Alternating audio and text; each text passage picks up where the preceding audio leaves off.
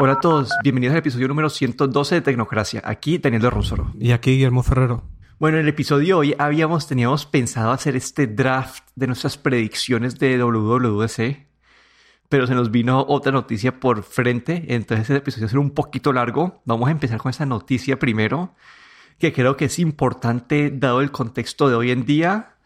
Y al principio creo que voy a arrancar como, como un medio monólogo tratando de, de cuadrar o mencionar como que toda la situación y el contexto, porque es un tema bastante complicado y es un tema pues que, que tenemos que discutir y, y, a partir de ahí ver qué, qué opinamos, porque yo la verdad no, no tengo, no, no, tengo una claridad todavía sobre qué creo que sea lo mejor o, o, o cómo se debería seguir el futuro.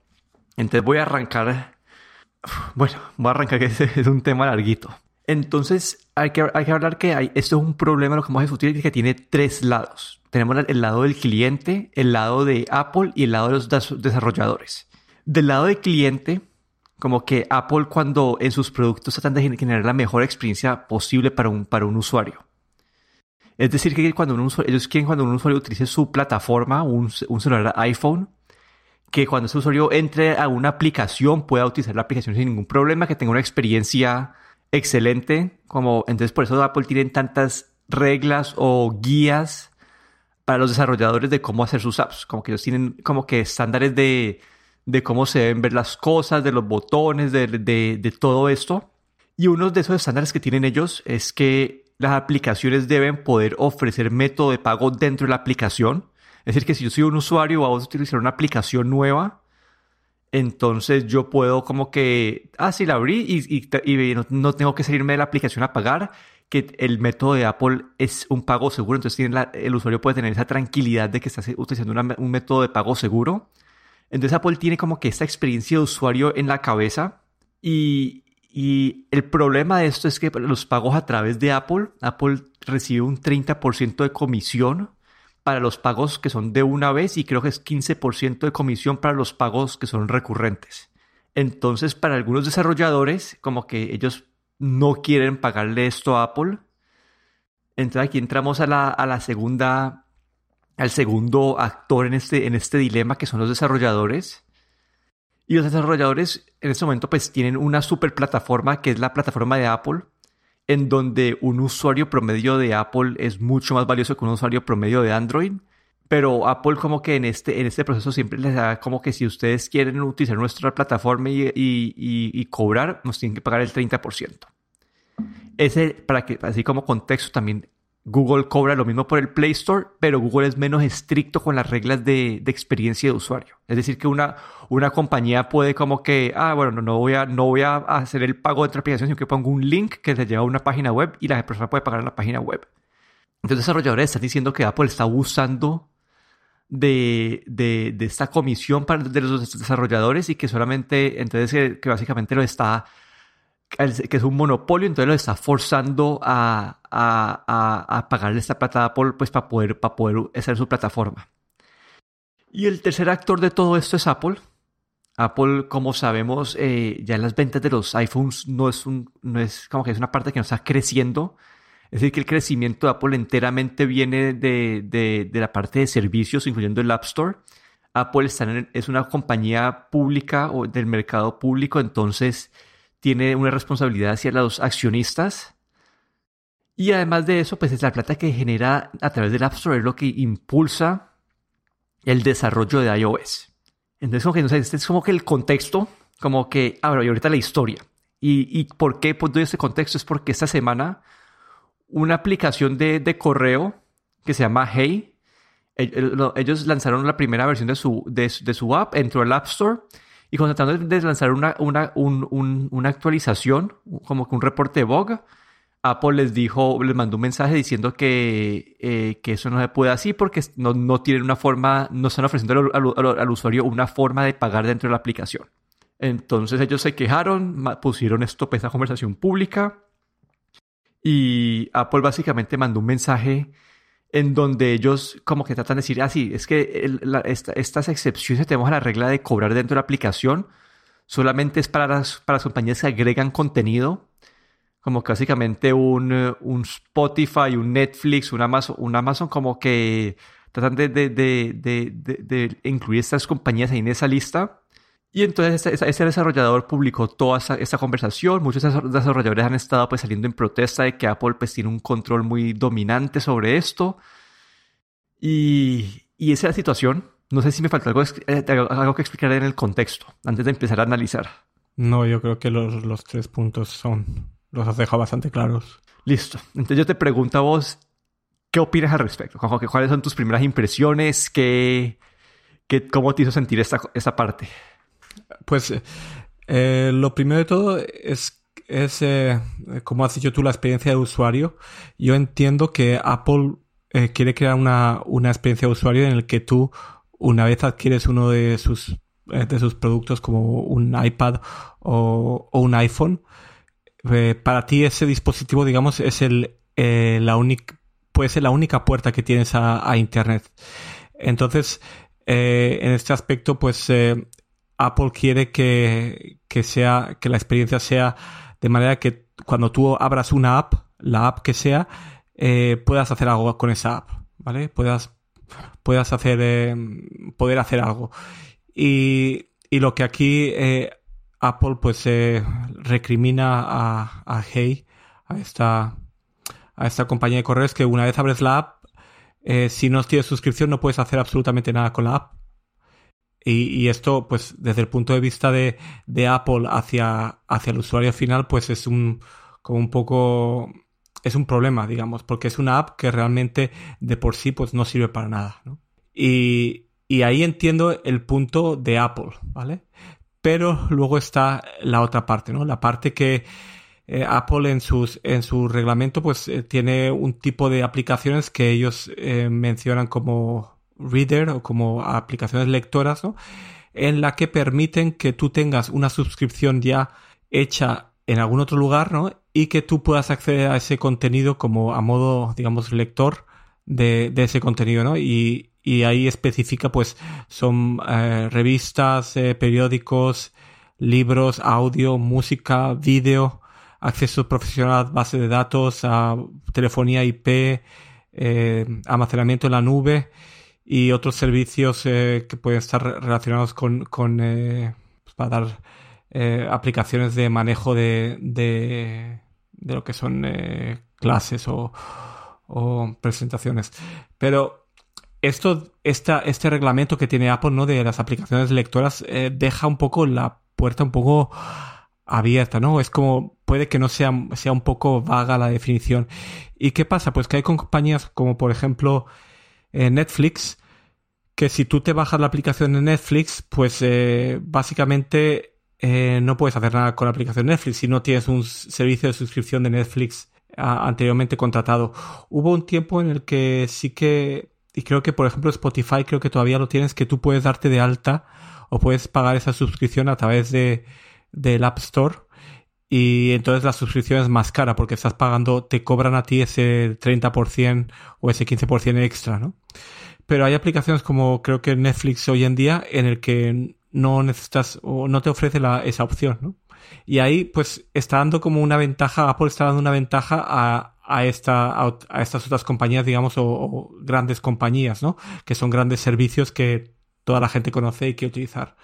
Entonces ahí como hay dos, para mí hay dos sentimientos eh, enfrentados, ¿no? Como la, pequeña compañía que quiere, quiere hacer o, quiere eh, controlar su negocio, ¿no? Y lo que está cobrando por el servicio, pues eh, es rechazada por Apple. Mientras que la gran compañía, como puede ser Netflix, pues no tiene ningún problema en no saltarse esa norma, ¿no? Sino que está dentro de esta, de este, de esta guía que tiene Apple de aplicación lectora, digamos, o de reader, ¿no?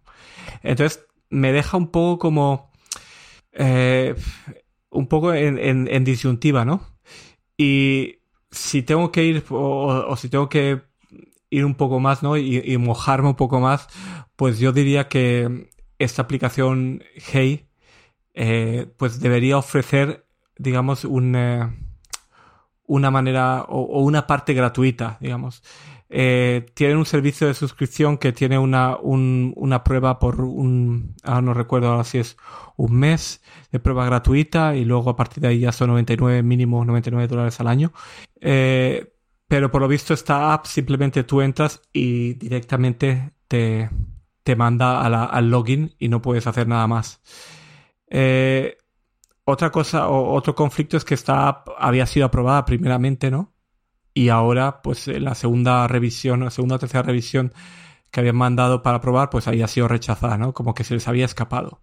Pero si quieres ser eh, realmente consecuente con, con, con el servicio que te estás dando a través de la App Store, ¿no? Como Apple, pues realmente esta aplicación debería ser rechazada o los desarrolladores deberían eh, proporcionar algún tipo de funcionalidad que no solo una pantalla para entrar a, un servicio, sino que a lo mejor pues podrían ofrecer eh, una, un correo o que pudieses entrar a tu correo de Outlook o de Gmail con reducciones, eh, con funcionalidad reducida o algo así, ¿no? Que pudieses hacer algo, algo sin tener, em, sin tener ningún tipo de suscripción, ¿no? Que pudieses hacer algo con la app una vez te la bajas.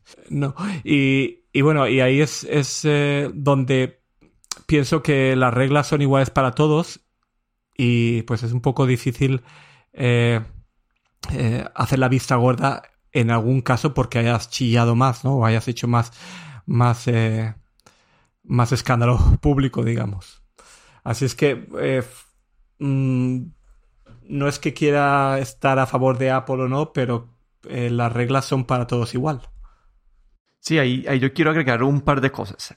A ver, bueno, uno es que Apple ha metido reglas nuevas que antes eran menos estrictas, como que antes vos podías si no querías cobrar, tener la aplicación de Apple dentro del de, pues, el API de cobros de Apple, vos podías decir como tener un mensaje que decía, ah, eh, puedes registrarte en nuestra, en nuestra página web.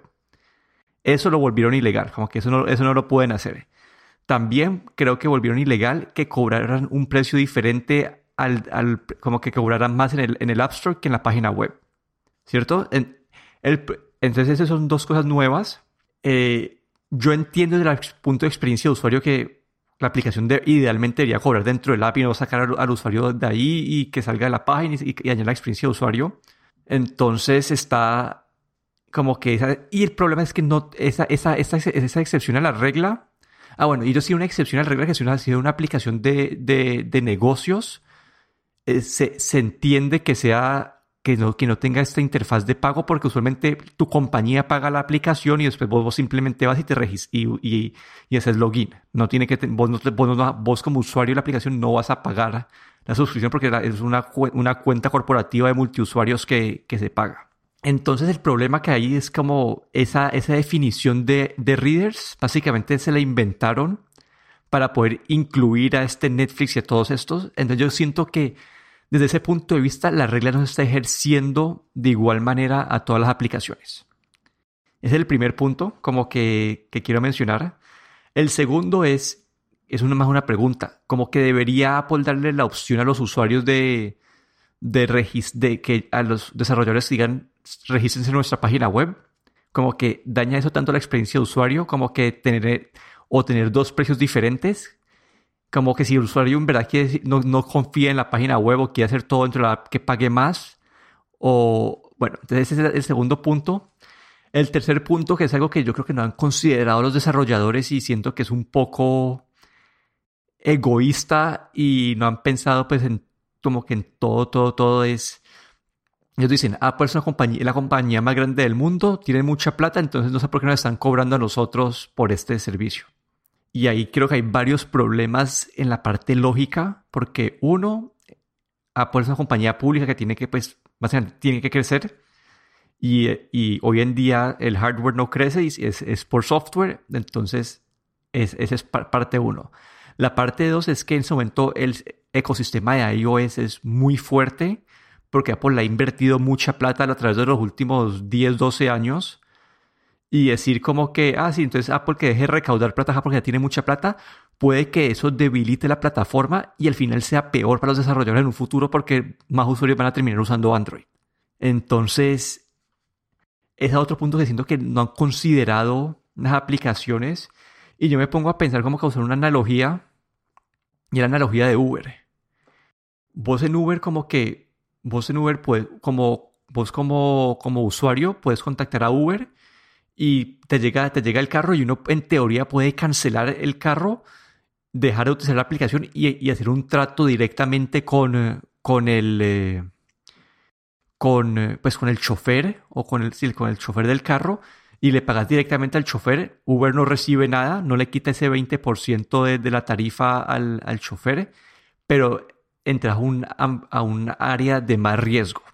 Y yo no escucho pues a toda esta gente diciendo que el modelo de plataforma de Uber es un, es un monopolio que debería ser ilegal, porque un desarrollo, pues ahí los, el chofer puede o trabajar con la plataforma y la plataforma te quita ese 20% por ofrecerte la plataforma, o el chofer puede salir y a, buscar como que algo independiente. Entonces, no sé, como que siento que, que hay un desconecte como que entre la inversión que tienen que meter en la, en la plataforma y no sé qué, no sé qué, no sé qué será lo correcto. No sé si lo correcto es, no sé, yo veo, yo veo como, yo veo como tres opciones. Una que es la que vos dices que entre los desarrolladores se deben ajustar a las reglas.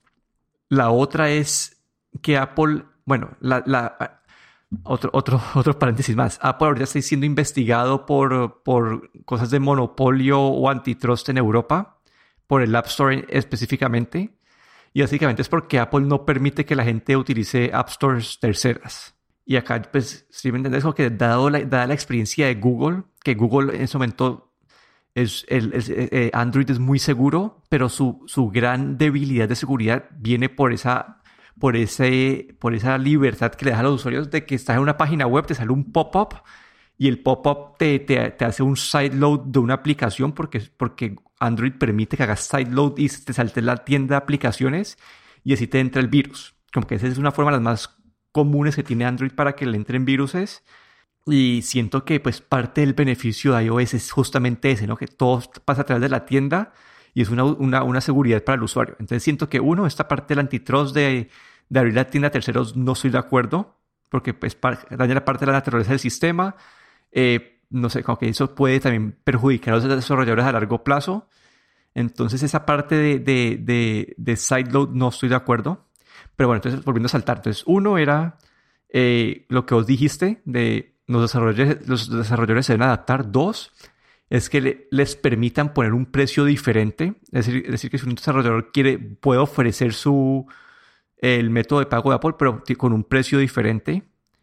O tres, que les permita a los desarrolladores eh, tener un link externo. Como que, o, pues dos opciones ahí. Uno, uno, que puedan pagar ahí y que tengan un letrero. Eh, si quieren apoyar nuestra app, por favor, eh, paguen directamente. Paguen directamente en el en la, página web. O, un link que los deje salirse a registrar a... Y ahí al final, si, si das estas, estas opciones de más libertad, algunas aplicaciones por comodidad, por no tener que desarrollar una, web de pagos externa, etcétera, van a seguir utilizando el, el, método de pago de Apple. Puede ser un riesgo adicional para el usuario, tener que salir de la aplicación a pagar. Y una experiencia de usuario también puede ser un poco peor porque no puedes utilizar tu Apple Pay, te toca meter el número de tarjeta de crédito, etcétera, etcétera. Entonces no sé cuál sea el balance correcto. O que Apple también cobre un porcentaje menor. No sé qué de estas ideas, cuáles te suenan más a vos, qué, qué opinas ahí al respecto. Mm, yo, bueno, eh, así comentando rápidamente también lo que, lo que tú has dicho, pues eh, veo que, que, lo que dices de, de de que Apple quiere, digamos que si Google deja, deja, hace la vista gorda y deja que estas cosas pasen, no es lo mismo que Apple lo haga. Apple es una sola compañía, Google es, ofrece el App Store, el, el Play Store, pero luego hay, está Samsung, está Huawei, hay mil compañías eh, no hay un servicio telefónico de Google, digamos, que se hace responsable de todo lo que está vendiendo en el Play Store, que no, no es, no es, yo creo que no es exactamente lo mismo, ¿no? Apple pues ofrece un servicio en línea de teléfono y todo, y como básicamente ellos se hacen responsable de todo lo que está saliendo en, eh, en, el, en el Apple Store, ¿no? Y ahí es cuando viene el problema, ¿no? Que tú, si tú estás eh, ofreciendo una suscripción fuera de, del Apple Store, también eh, y luego hay, algún problema, la gente que está utilizando las la aplicación de eh, la aplicación a lo mejor llama a Apple a, quejarse de esta aplicación de terceros, ¿sabes? Entonces como ahí creo que Apple se quiere asegurar, ¿no? Y, yo creo que por eso todo este, este problema. Lo que pasa es que esa vista gorda que Apple hace con ese, con ese de lectores, ¿no? A, compañías como Netflix, pues bueno, eh, es, un poco difícil de, de, justificar. La otra cosa es que la compañía puede ofrecer eh, su, una suscripción con ese 30% añadido y mencionar que en la página web lo pueden hacer a, a, un 30% más barato. Y tampoco veo ahí un problema.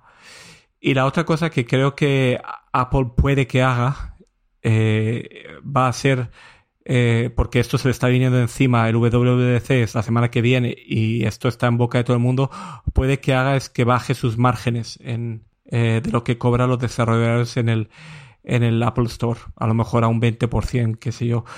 Eh, la otra cosa es que en la carta esta que Apple escribió a, esta compañía, Hey, eh, hacía como un poco de, hacía como decía que esta compañía que esta compañía había tenido muchas aplicaciones gratuitas de las que Apple no saca nada de provecho porque son gratuitas. Y esto fue un poco como es, un poco indignante digamos a los desarrolladores de aplicaciones gratuitas no porque en esa carta que había escrito como como decía que bueno a los gratuitos les dejamos pero como que no contribuyen a nada, cuando realmente le están cobrando 100 dólares todos los años por la licencia de desarrolladores, ¿no? Que ahí había, ahí ha habido también un poco un roce con Apple, ¿no? Que me ha parecido un poco arrogante, ¿no? Pero bueno, van a tener que hacer algo, yo creo que esta semana que viene algún movimiento van a tener que hacer. A mí me, yo lo más sensato o, o lo más fácil que podría hacer Apple es decir que bajan los márgenes de, de ganancias por, por, las, por las apps que se venden y también o, y bajar incluso el, las suscripciones o lo que cobran por suscripciones a un, a un nivel más bajo, a, a lo mejor a un 10%. Eso es lo único que veo como una opción para, digamos, acallar un poco a, a los desarrolladores. Sí, yo ahí... Ah, bueno, bueno, sí. Uno, como que ahí estoy...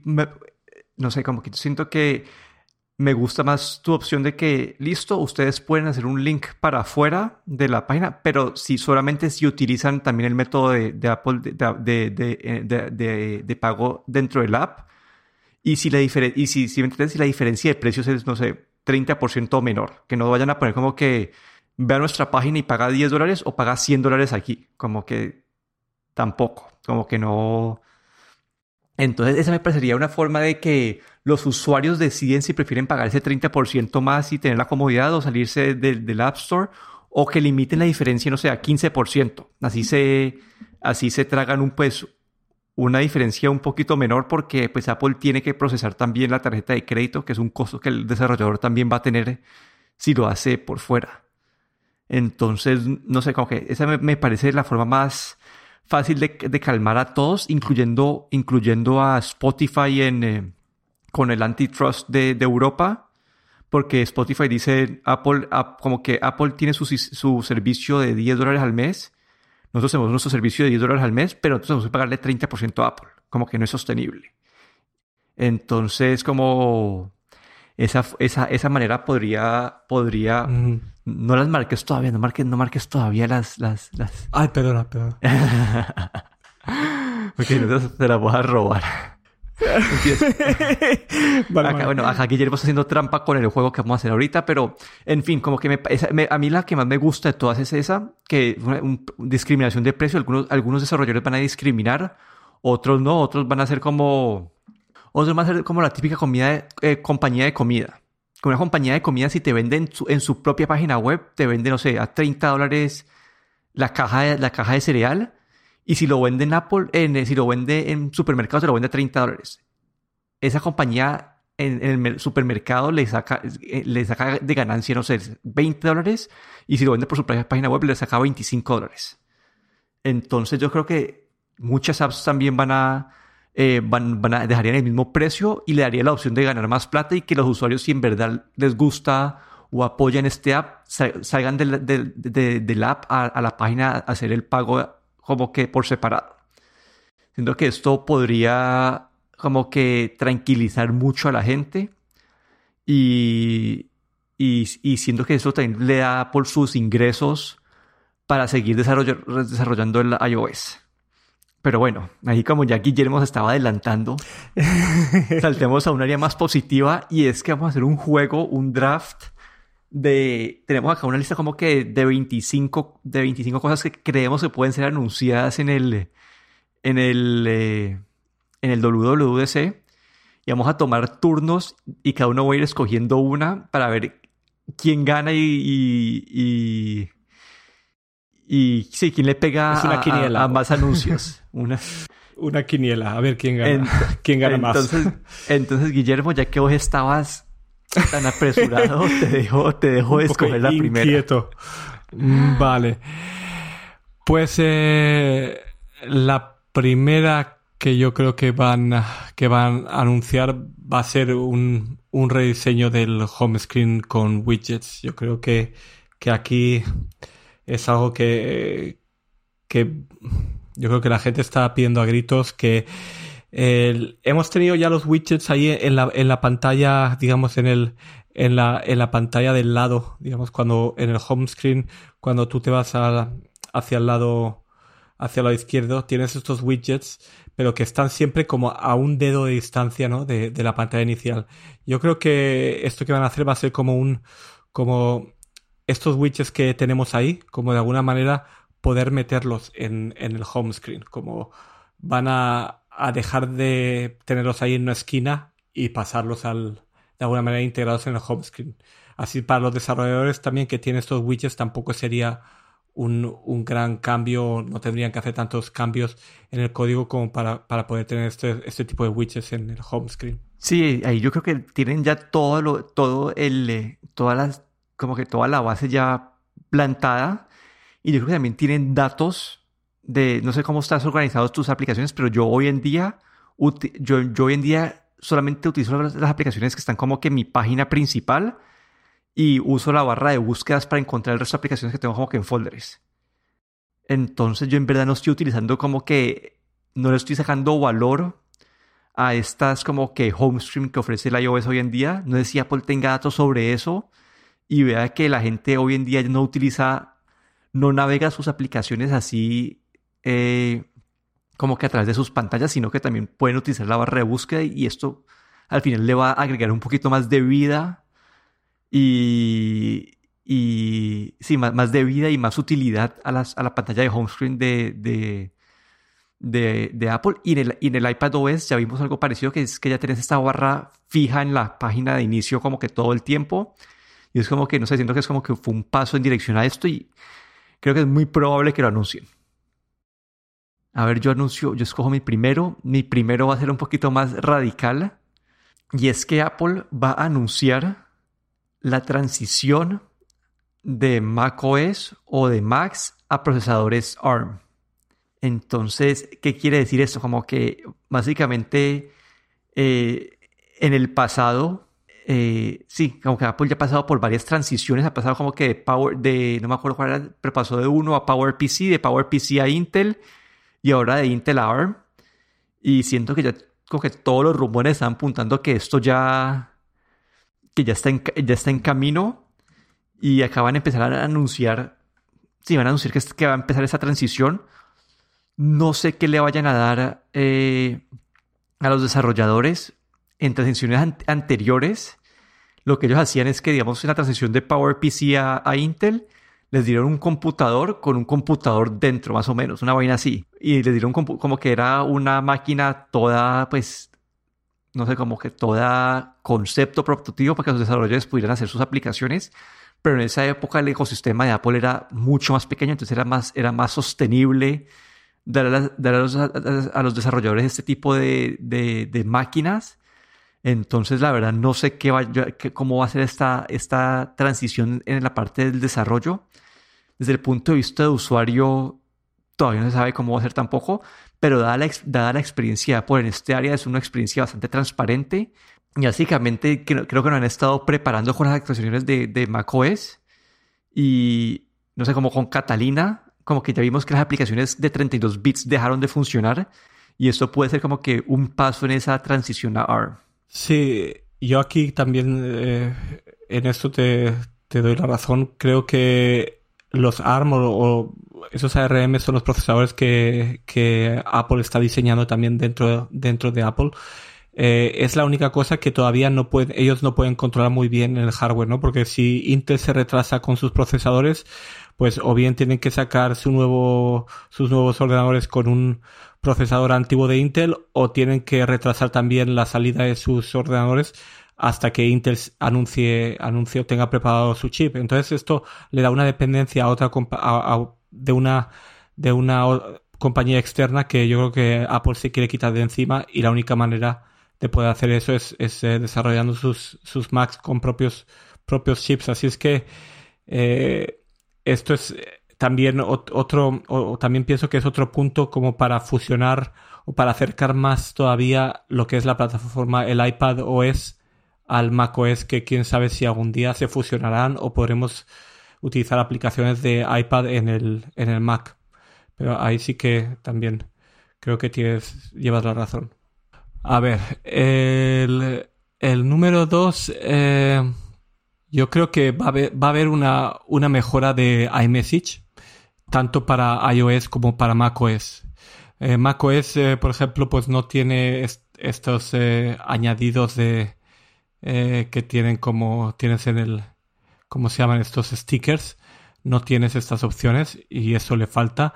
Y luego, tanto en Mac como en iOS, falta esa parte que estamos viendo hoy en día como el borrar un mensaje que has enviado si no ha sido leído, aunque luego aparezca mensaje eliminado. Pero esa opción yo creo que, que debería estar también en, en eh, iMessage, porque aquí no sé, quien no ha mandado un mensaje por equivocación a un chat diferente en iMessage o a otra persona diferente.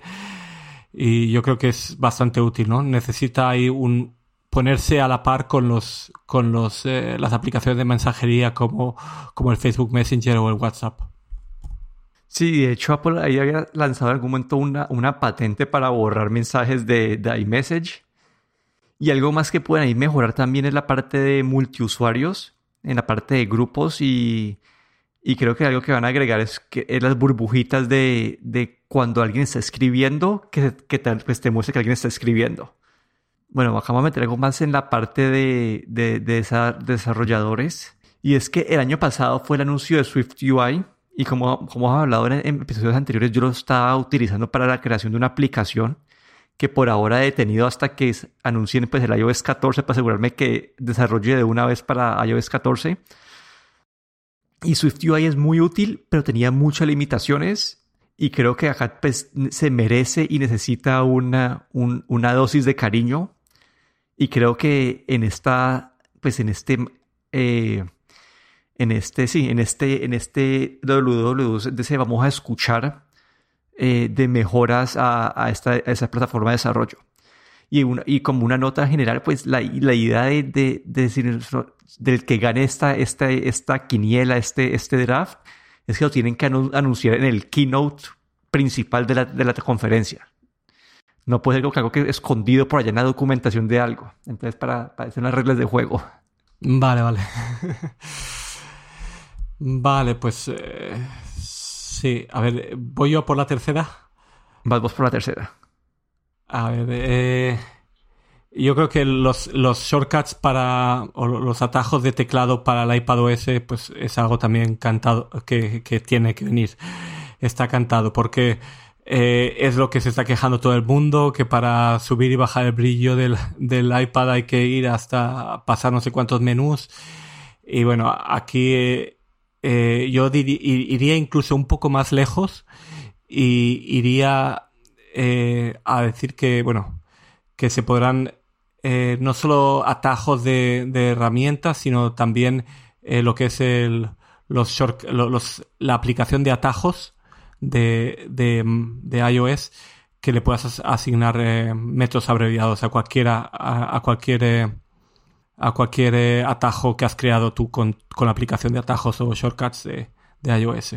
Sí, esa parte creo que es vital, especialmente que cuando el teclado de ellos mismos no tiene esta, esta, esta, esta barra de, de funciones, entonces creo que uno es dado el, enfoque en el, en, el, en el, teclado es como que necesario. Y dos, como dadas las, las carencias que tiene el teclado de ellos, es necesario también como que les dé esa opción a los usuarios para que alguien pague 300 dólares por un teclado y no se quede corto una experiencia de, usuario. Pero bueno, yo voy a saltar un poquito de un tema más a un, a un tema diferente y es anuncio de un nuevo iMac. Como sabemos, el, el iMac actual lleva años en el mercado. Es una pantalla que, aunque es una pantalla muy bonita, tiene unos bordes enormes y se ve un poco, pues, un diseño un poco, un poco viejo comparado con todas las pantallas que vemos hoy en día de, de bordes súper delgados. Entonces creo que van a, aprovechar esta, esta conferencia para anunciar pues un nuevo, un nuevo iMac y los rumores dicen que va a ser un, un, diseño parecido o inspirado en el iPad Pro.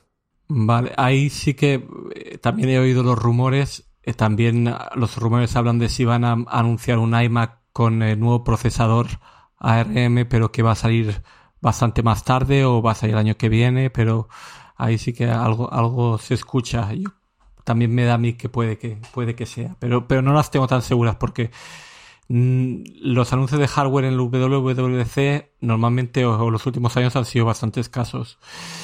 Y voy a ir a por mi cuarta y a ver, algo que no sé si sacarán, pero que a mí me gustaría que sacasen. Esto es más un deseo que es unas mejoras a Siri, porque realmente ya me estoy desesperando con el HomePod y Siri. Y, creo que, que está, se está quedando atrás, se está quedando muy atrás. Eh, ya no quieres tener que repetir dos veces lo mismo al HomePod para que te haga caso, que a veces tienes que hacerlo. Ya estás cansado de que no te entienda lo que le has dicho de que no reaccione, yo creo que si realmente quieren, eh, quieren eh, como asentarse en el negocio de altavoces inteligentes, necesitan mejorar Siri. Sí, eso fue pues lo que hablamos, creo que hace, un, eh, hace uno o dos episodios fue exactamente esto y es necesario. Apple recientemente ha comprado como que una o dos compañías relacionadas a la, parte de inteligencia artificial para, para mejorar a Siri. No sé si, si tan, tan rápido vamos a ver los efectos de, esas adquisiciones, pero es necesario, como que Siri está quedado y, y pues es un buen momento para anunciarlos. A ver, yo voy a saltar a mi opción número 4 y es, esta es un poquito más riesgosa porque no, hay, no han habido muchos rumores de esto, pero es opciones de apps de defecto. Es decir, hoy en día el app de efecto de, de, mail es el Apple Mail, el app de efecto de, mapas es el Apple Maps, el de, música es Apple Music y no te dan la opción de, escoger un defecto diferente. Creo que para tranquilizar un poquito a, las, a, los gobiernos con las restricciones, van a darle esta opción a los usuarios de, establecer apps diferentes de efectos. Y eso también, pues, eso como consecuencia creo que también tiene que van a lanzar nuevas APIs para que los desarrolladores puedan atar estas, estas aplicaciones más al, sistema operativo. Porque, digamos, hoy en día cuando vos ves una dirección en, el, en, en, iOS, iOS lo reconoce como una dirección y te, e, y te da la opción de abrirlo en Maps. Entonces, las, estas aplicaciones deben poder tener la capacidad de conectarse a este, a este, a este menú y saber qué abrir ahí entonces va, a tomar un poquito de parte de los desarrolladores de, generar una buena experiencia de usuario, pero creo que para tranquilizar a, los reguladores van a, dar esta opción de apps de efectos. Yo mm, me da a mí, en, esta parte yo creo que me da a mí que no. Pero bueno, a ver, a ver si tienes razón, porque la verdad es que, sobre todo, yo diría en la aplicación de música, el no poder hacer peticiones de Spotify por ejemplo, como tener la Spotify como aplicación de música por defecto y no poderla utilizar a través de Siri, pues la verdad es que es, es un, gran problema, pero me da a mí que todavía quieren mantenernos como en el puño hasta que no puedan más, pero bueno, espero que, lo hagan. Eh, yo voy a por mi quinta y yo creo que son eh, soporte para pantallas externas en iPadOS. Yo creo que aquí Ahora estamos eh, lo primero con este teclado y, y, las, y, las opciones de para utilizar un monitor externo, conectar por el USB-C. Eh, el problema más grande es que te quedan estas dos líneas a los lados que la verdad es que ah, lo hacen mm, bastante eh, no solo feo, sino que también desde el punto de vista de, uso de pantalla, pues es un desperdicio, ¿no? El tener dos franjas negras a los lados. Esto recuerda al, a, hace 20 años, ¿no? El, uso de pantalla. Y yo creo que aquí el iPad pues necesita un poco flexibilizarse un poco más el soporte para diferentes tipos de resoluciones, eh, para poder eh, utilizar pantallas externas en el que puedas tener aplicaciones en, en un escritorio, digamos, en estos escritorios que tenemos, ¿no? O estos eh, pantallas, poder que poder tener uno en pantalla externa, otro en tu pantalla y poder, eh, poder utilizar eh, completamente la, la, pantalla externa, como podemos hacerlo con el Mac. Yo creo que, que ahí también es, otra de las cosas que con queriendo hacer el, el, iPad cada vez más potente, pues es algo que, que haría falta. Sí, y yo he visto que es una de las áreas que los power users de iPad en verdad están pidiendo, porque la experiencia de utilizar una pantalla externa en ese momento no es la mejor. Como decís, quedan con esas líneas a los lados y, y se ve una, como, no sé, como cuando uno conecta, no sé, un Super Nintendo a un televisor moderno, más o menos. Como que no es la mejor experiencia de usuario. Mm. bueno, yo saltaré una que creo que va a ser más fácil y más probable, y es que van a rediseñar el home screen y van a, dar la opción de ver las aplicaciones como una lista de aplicaciones. Esto es una copia, creo que directa más o menos de, de una copia directa de, de Android, como que Android tiene, Android toda la vida ha tenido su app drawer, que vos como que haces, bueno, creo que haces swipe de arriba, de abajo hacia arriba y te sale toda tu lista de aplicaciones y, y tus pantallas como que tus home screen en Android son más para tu, experiencia personalizada de usuario. Y creo que Apple con, con lo que vos mencionaste de los widgets y ahora con esta lista está caminando en esa dirección. Entonces, cuando el episodio pasado hablamos de que Android te copió mucho a Apple, aquí es Apple copiándole a Android. Sí, algo, al, cambios en el home screen yo creo que ahí van, van a tener que venir sí o sí. A ver, ahora me toca a mí la sexta y, y es algo que he añadido y creo que o me gustaría ver, o creo que incluso a lo mejor vamos a ver, es, son aplicaciones pro para el iPad OS, ¿no? Yo, yo creo que aquí Apple tiene que demostrar, ¿no? Que se puede sacar un Logic Pro y un, eh, un eh, ¿cómo se llama? El, el, el eh, Final Cut. El Final Cut, que se pueden sacar aplicaciones pro para el iPad, ¿no? No solo decir que, que otros están haciendo aplicaciones como si fueran pro, el, Photoshop o lo que sea, sino que ellos mismos tienen que demostrar y se lo tienen que creer, ¿no? Y, y creo que aquí eh, yo creo que van a, van a, por lo menos a enseñarnos algo, ¿no? De, de, de un Final Cut eh, en el iPad o un Logic Pro, pero yo creo que algo, algo van a sacar en ese aspecto. Sí, Apple toda la vida, pues, bueno, no toda la vida, pero desde que hablan del iPad Pro es que sí, es, es Pro, eh, vamos a tener eventualmente eh, Photoshop y eso vas a poder utilizarlo como tu aplicación principal, pero Apple no ha puesto ninguna de sus aplicaciones Pro. Sus aplicaciones Pro básicamente son Final Cut, Logic y Xcode. Y acá te, te, te voy a dejar incluir Xcode dentro de esta, de esta lista de aplicaciones porque no sé, las que yo veo más probables son Xcode o Logic. Logic porque siento que es más, más simple y es parecida a GarageBand. Entonces puede que la implementación dentro de, de iPadOS sea pues más probable. Y la parte de Xcode es atada a esta parte de desarrollo en ARM. Ya que si hace esa transición, los, los, desarrolladores necesitan un tipo de, de, de aparato para poder desarrollar o probar sus aplicaciones eh, eh, en ARM y esto puede conllevar a que Xcode funcione o tengas un tipo de herramienta de desarrollo dentro, de, dentro del iPadOS. Entonces, no sé, aunque creo que no sé si va a pasar o no, aunque en cuanto a probabilidad de que haya pasado, no, no sé, pero de que siento que debería pasar, estoy 100% de acuerdo. A ver, yo me voy por mi, mi número 6. Y aquí voy a, voy a irme por una fácil. Pues no fácil, pero ya creo que es tiempo. Y es que Apple va por fin a anunciar sus AirTags.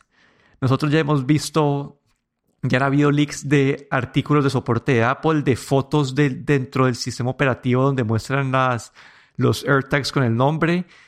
Hemos visto todo menos el anuncio y el precio. Y siento que, que con un, pues no sé, con este nuevo sistema operativo es un buen momento de lanzarlos y decir que es como que es una funcionalidad nueva del, de los AirTags, porque me acuerdo, cuando, cuando, hablamos el año pasado en WWDC, hablamos de este, de este, bueno, o, el anuncio del iPhone, hablamos del chip este ultra wideband que, y vimos todos esos potenciales usos, y al final el único uso que tuvo era pues cuando estás haciendo airdrop que te apunta a la persona, donde está, a la dirección de la persona, y nunca vimos ningún otro uso, entonces creo que es tiempo de darle eh, un mejor uso a este chip de ultra wideband. Sí, yo creo que ahí te doy la razón con estas etiquetas inteligentes porque de paso también supongo que anunciarán una, API o una interfaz de programación para los desarrolladores para que puedan integrar estas etiquetas en, sus aplicaciones. Y sí, la verdad es que le veo, le veo sentido.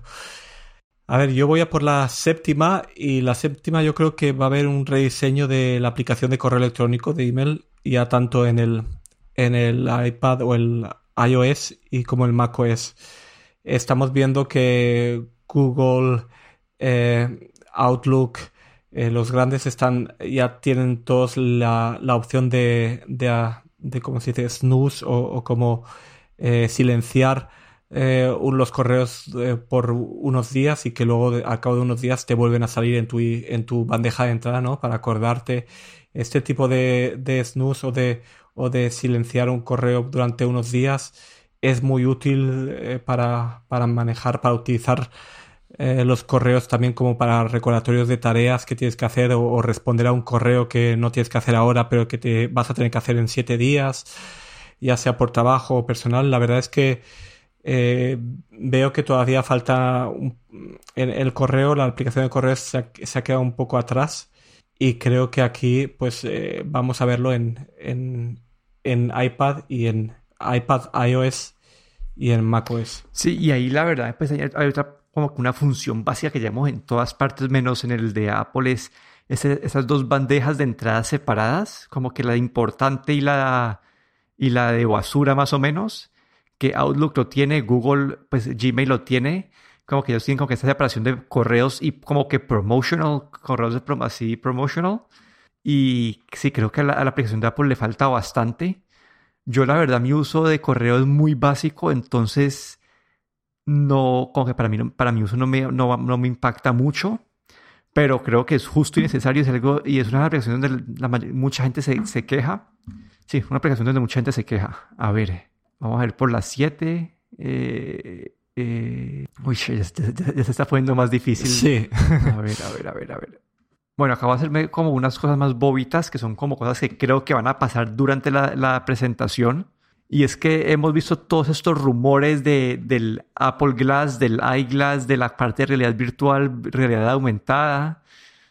Y, y creo, y pues en los últimos años Apple siempre ha hecho un enfoque en la parte de realidad aumentada cuando en las actualizaciones siempre hacen una, siempre hacen alguna demostración. Entonces yo creo que este año, una vez más, en su keynote, van a hacer un enfoque en la parte de realidad aumentada. Sí, yo creo que ahí con, sobre todo, probablemente nos dirán para qué sirve este sensor, el, o más utilidad para este nuevo sensor que sacaron en el, en el iPad, este, ¿cómo se llama? LiDAR o el Light, sí, de LiDAR, o como un radar de luz y a lo mejor ahí nos explican o sacan alguna utilidad más, ¿no? Porque yo creo que ahí tienen como un as todavía medio guardado y tal vez aquí lo muestren con eso.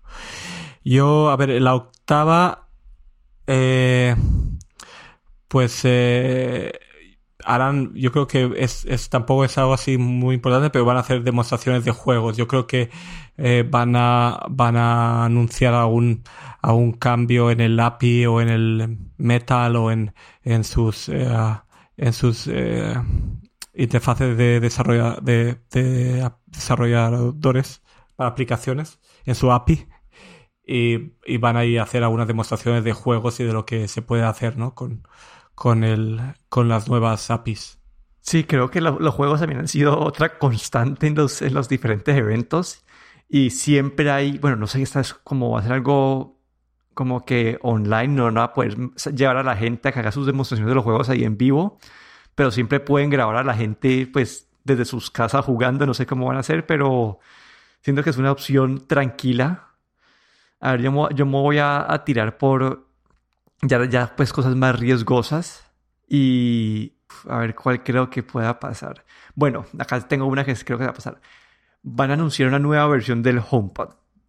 Esa no, sé si vaya a ser una versión nueva del actual y una versión mini, pero va a ser una nueva versión del HomePod y esto se ve como que en, los en el último mes los HomePods han estado en descuento en todas partes y creo que está como que out of stock en la tienda de Apple.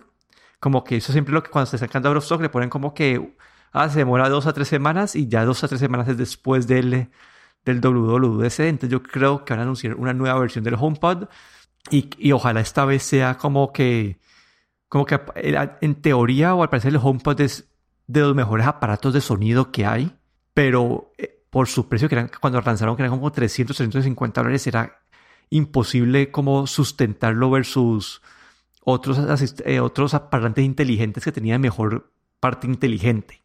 Entonces creo que acá con, una versión mini una versión nueva pueden reducir el precio y mejorar la parte de, inteligente del parlante. Sí, a mí honestamente me gustaría ver un nuevo HomePod, la verdad, porque estoy pensando en comprar un, tercero, tengo dos en casa, y me gustaría uno así, un, un, HomePod, incluso un HomePod mini, algo más pequeño, pero sí, espero, espero, aunque honestamente tengo mis dudas de que saquen algo así en, en un WWDC, pero me gustaría.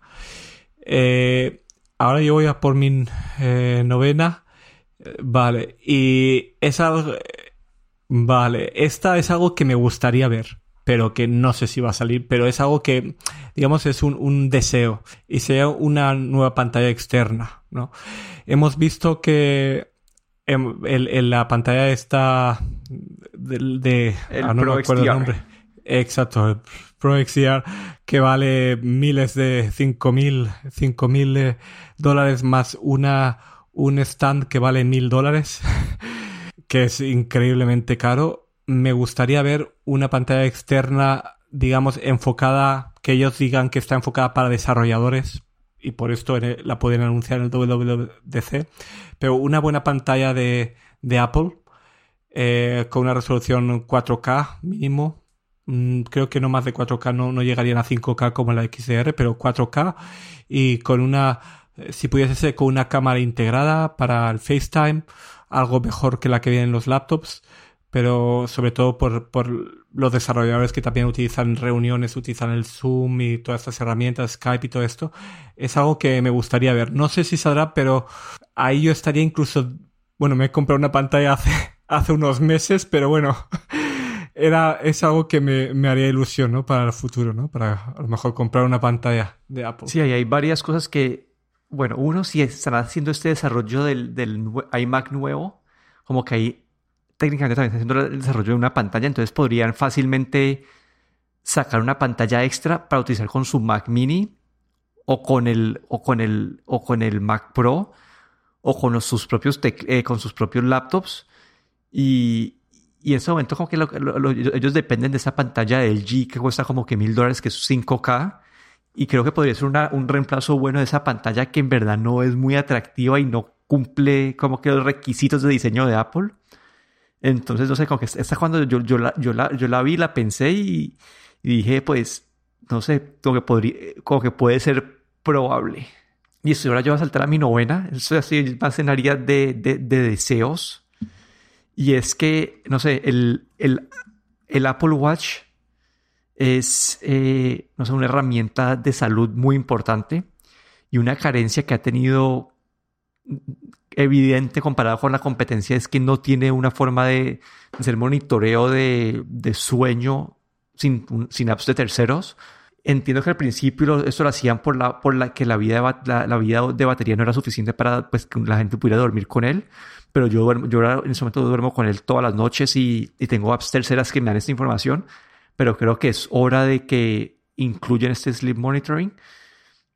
Y no sé si se me dañó mi reloj o si el beta nuevo está malo, pero me marca la duración de batería, me está marcando mucho más alta ahorita.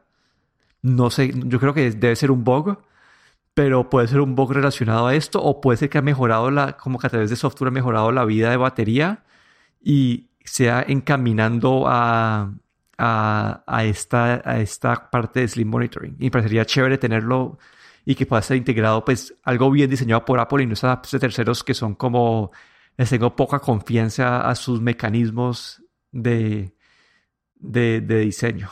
Sí, yo aquí creo que también es algo que me gustaría ver el, y yo creo que incluso esto va a estar luego relacionado más adelante con el nuevo Apple Watch que probablemente anunciarán en septiembre o octubre. Y, y yo creo que ahí eh, esto va a, va a ser como digamos un, un eh, eh, como la actualización para los para los Apple Watch por, probablemente a lo mejor de, de quinta Apple Watch de la quinta generación, la cuarta de la quinta solo, o probablemente esté restringida a, los últimos modelos. Y luego cuando venga en octubre el nuevo Apple Watch, este va a tener una duración de batería a lo mejor mucho más larga o una carga súper rápida que en cinco minutos tienes cargado o va a tener algo este nuevo Apple Watch que va a incluso mejorar esta, esta, esta función de, de monitorización de sueño. A ver. Y nada, la décima, a ver, eh, mm, que yo diría o que me gustaría ver es, eh, es el Face ID en el iMac.